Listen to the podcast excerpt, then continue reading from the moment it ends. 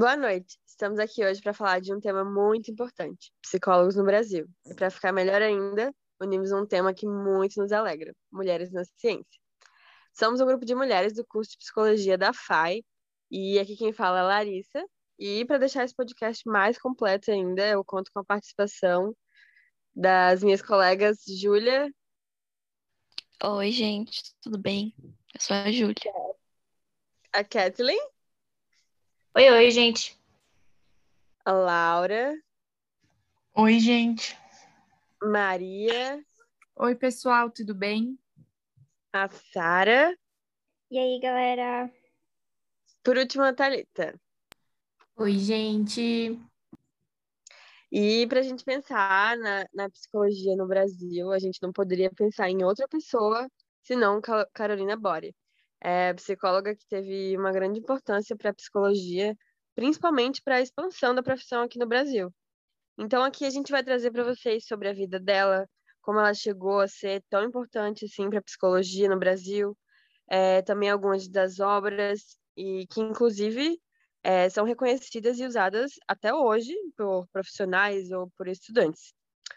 E mas para a gente chegar lá é bom a gente entender o quão importante é pensar e saber sobre esses psicólogos aqui brasileiros. Talita, você consegue explicar para a gente um pouco mais sobre isso?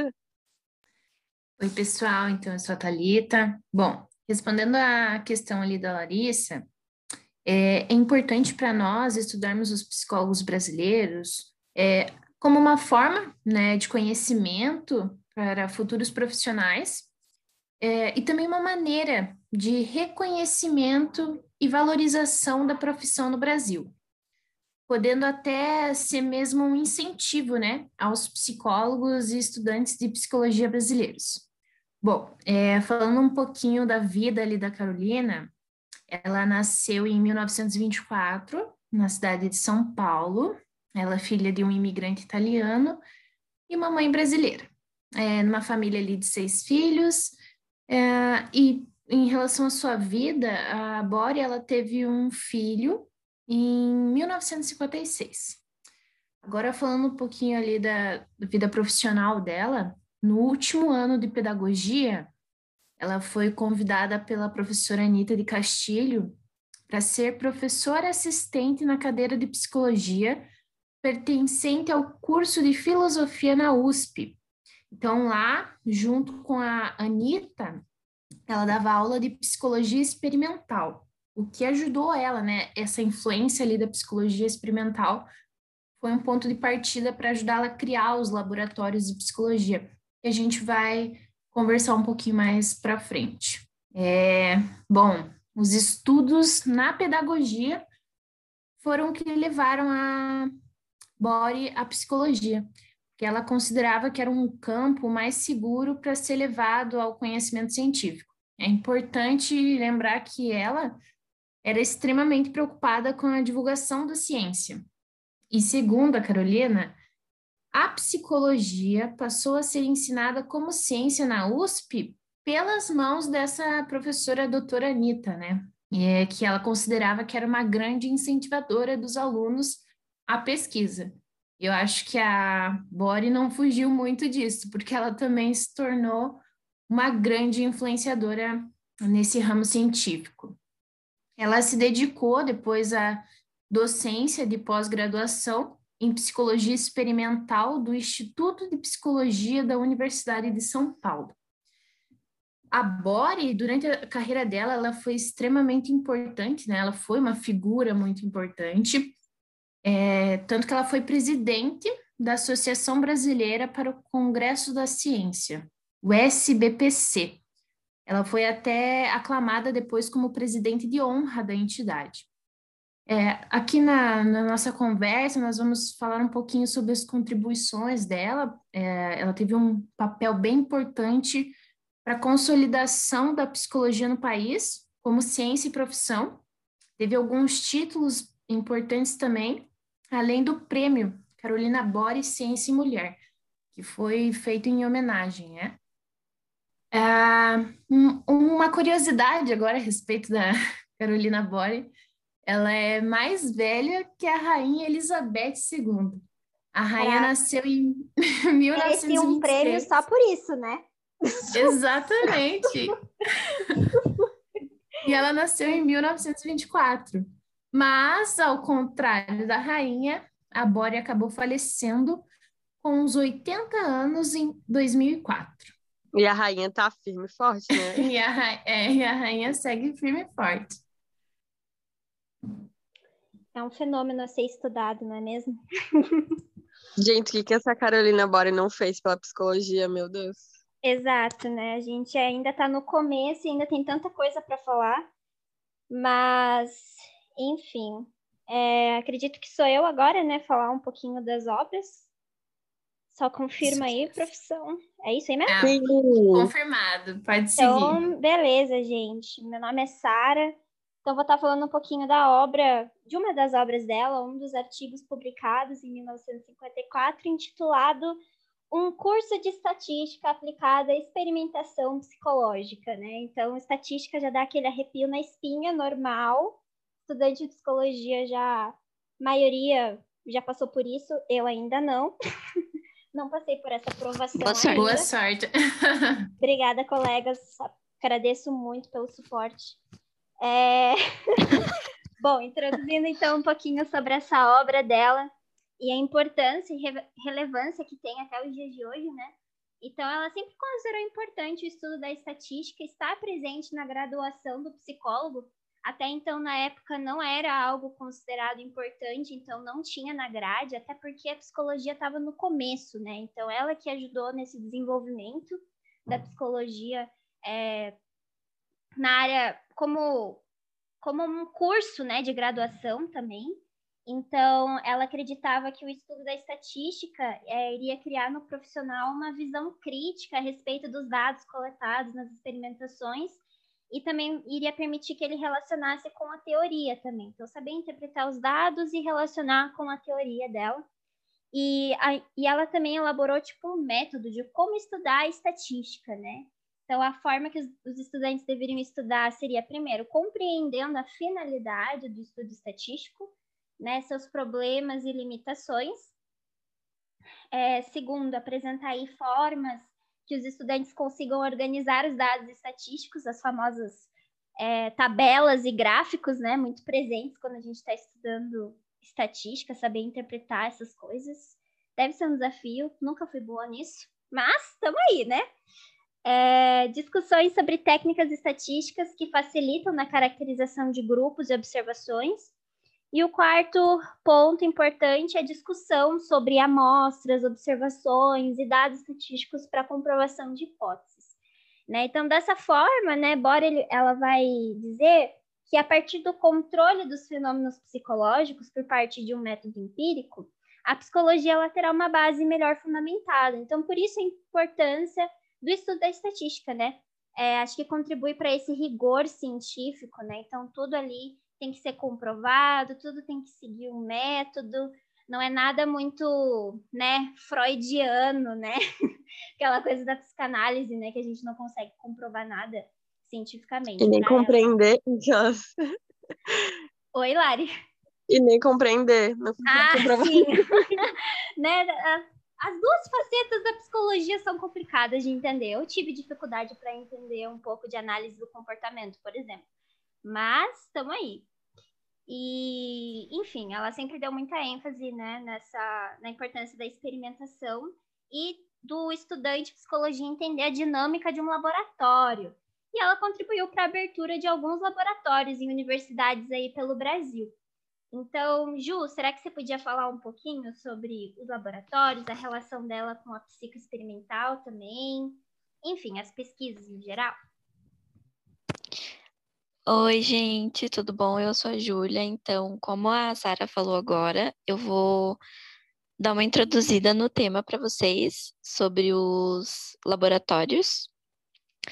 E como a Thali citou no começo, ela, a Carolina, né, foi convidada pela Anitta para ser professora assistente na, na Universidade, né, de São Paulo.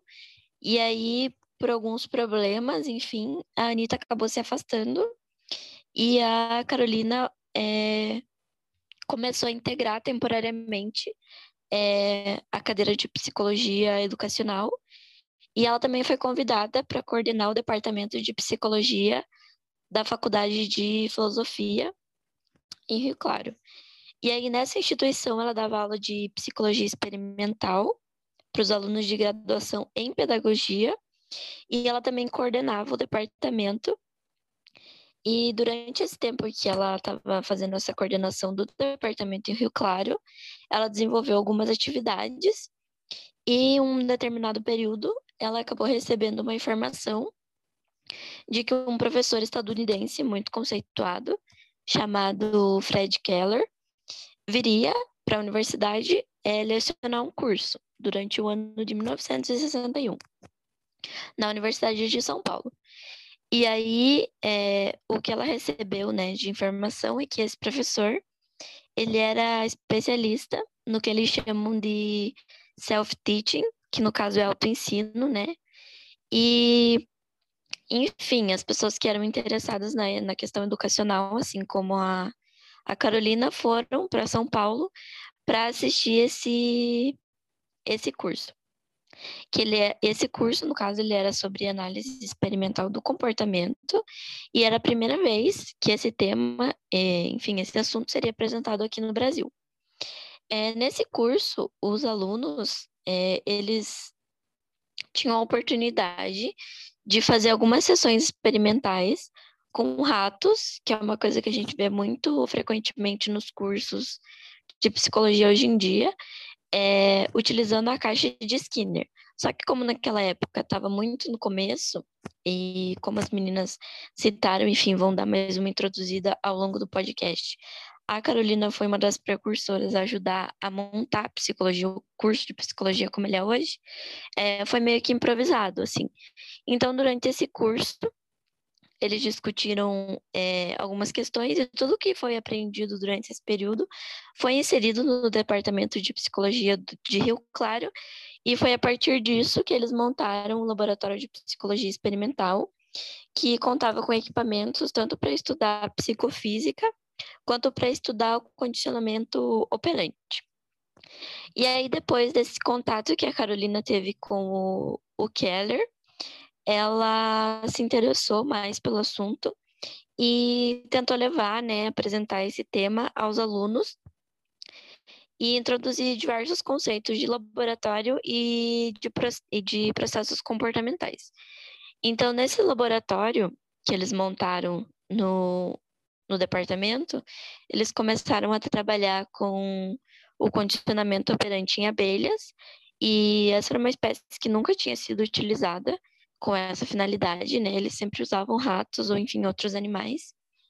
E aí eles introduziram o estudo com abelhas e para fazer o estudo de análise experimental do comportamento. E, inclusive, parte do, dos equipamentos que eles usavam nesse, nesse laboratório. Ele foi adquirido com um financiamento direcionado para as pesquisas sobre o, os estudos com as abelhas, né?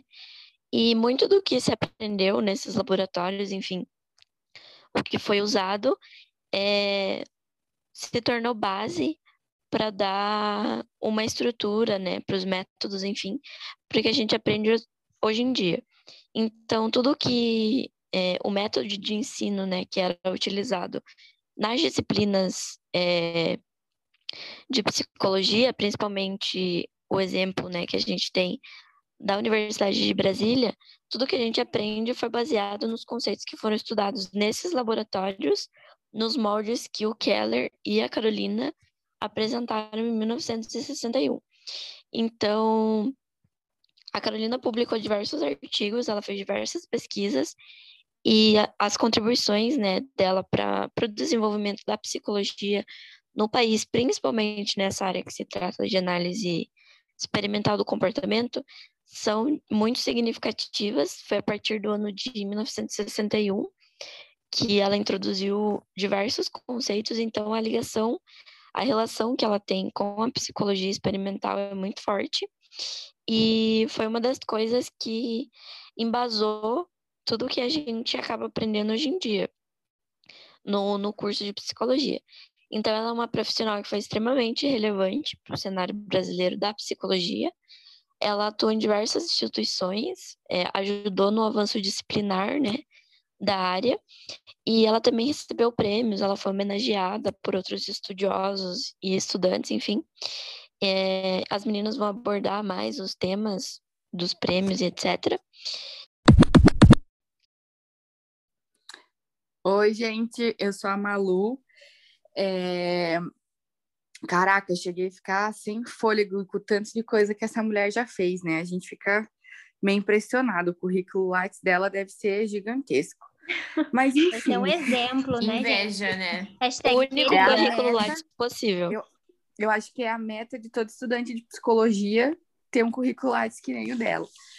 É, mas vocês sabem, né, que tudo que é bom tem que ser reconhecido e com a Carolina não foi diferente.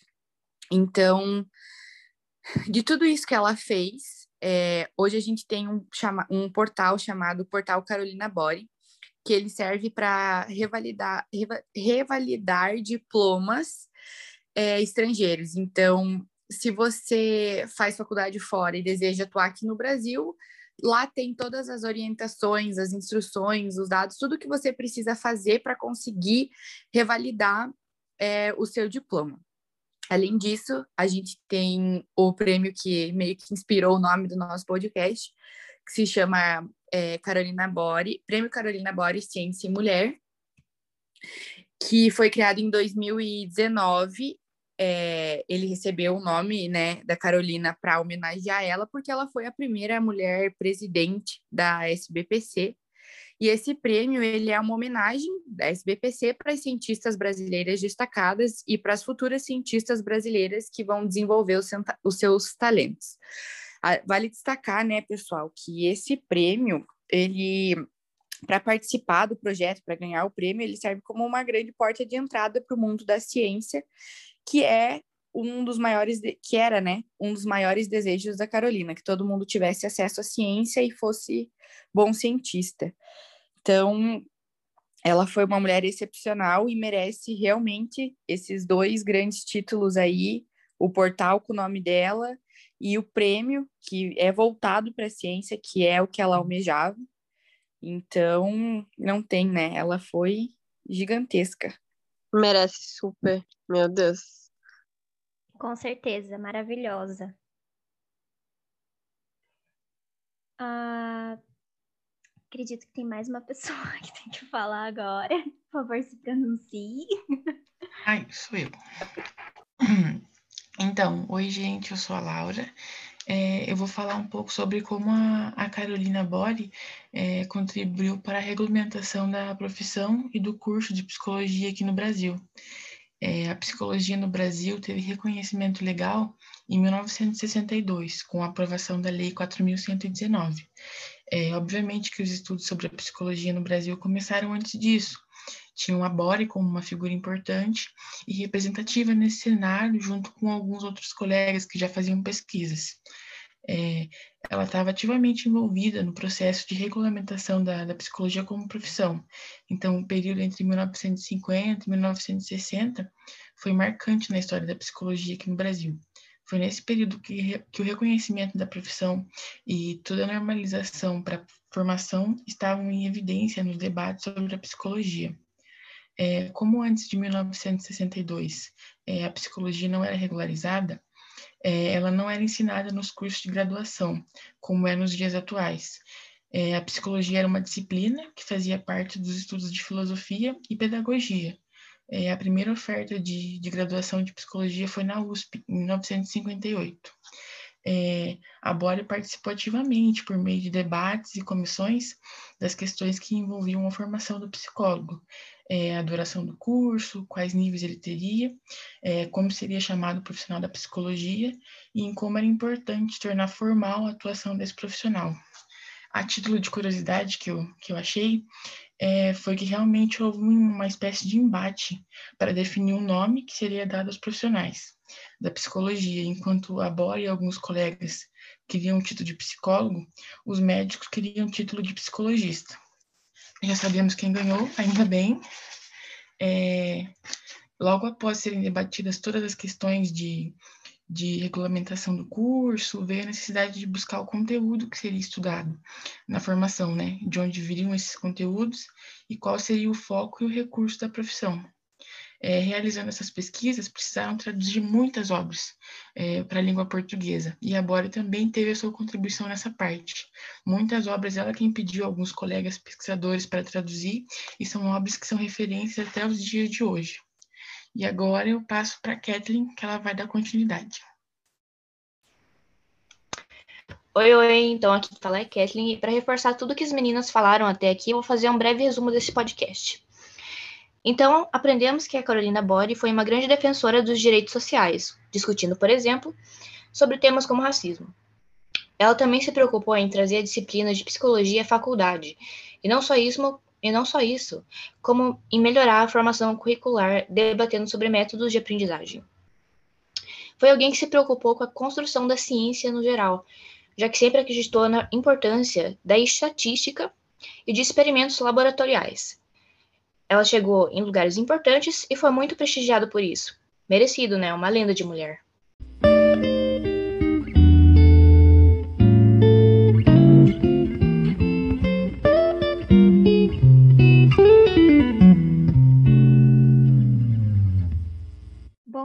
Gente, agradecendo aí é, para quem estava escutando. Nós fizemos aí o nosso melhor trazer informações sobre essa mulher incrível que é a Carolina Bori. Espero que vocês tenham gostado e instiguem vocês a, a continuar ouvindo, né, e prestar atenção na produção científica de mulheres, né, na área da psicologia. Acredito que tem muitas que é, conquistaram um espaço muito legal nessa área. E espero que vocês tenham gostado. E é isso. Tchau! Isso mesmo, Valeu, tchau. pessoal. Tchau. Tchau. Tchau, galera. gente. Tchau, obrigada. gente. Obrigada.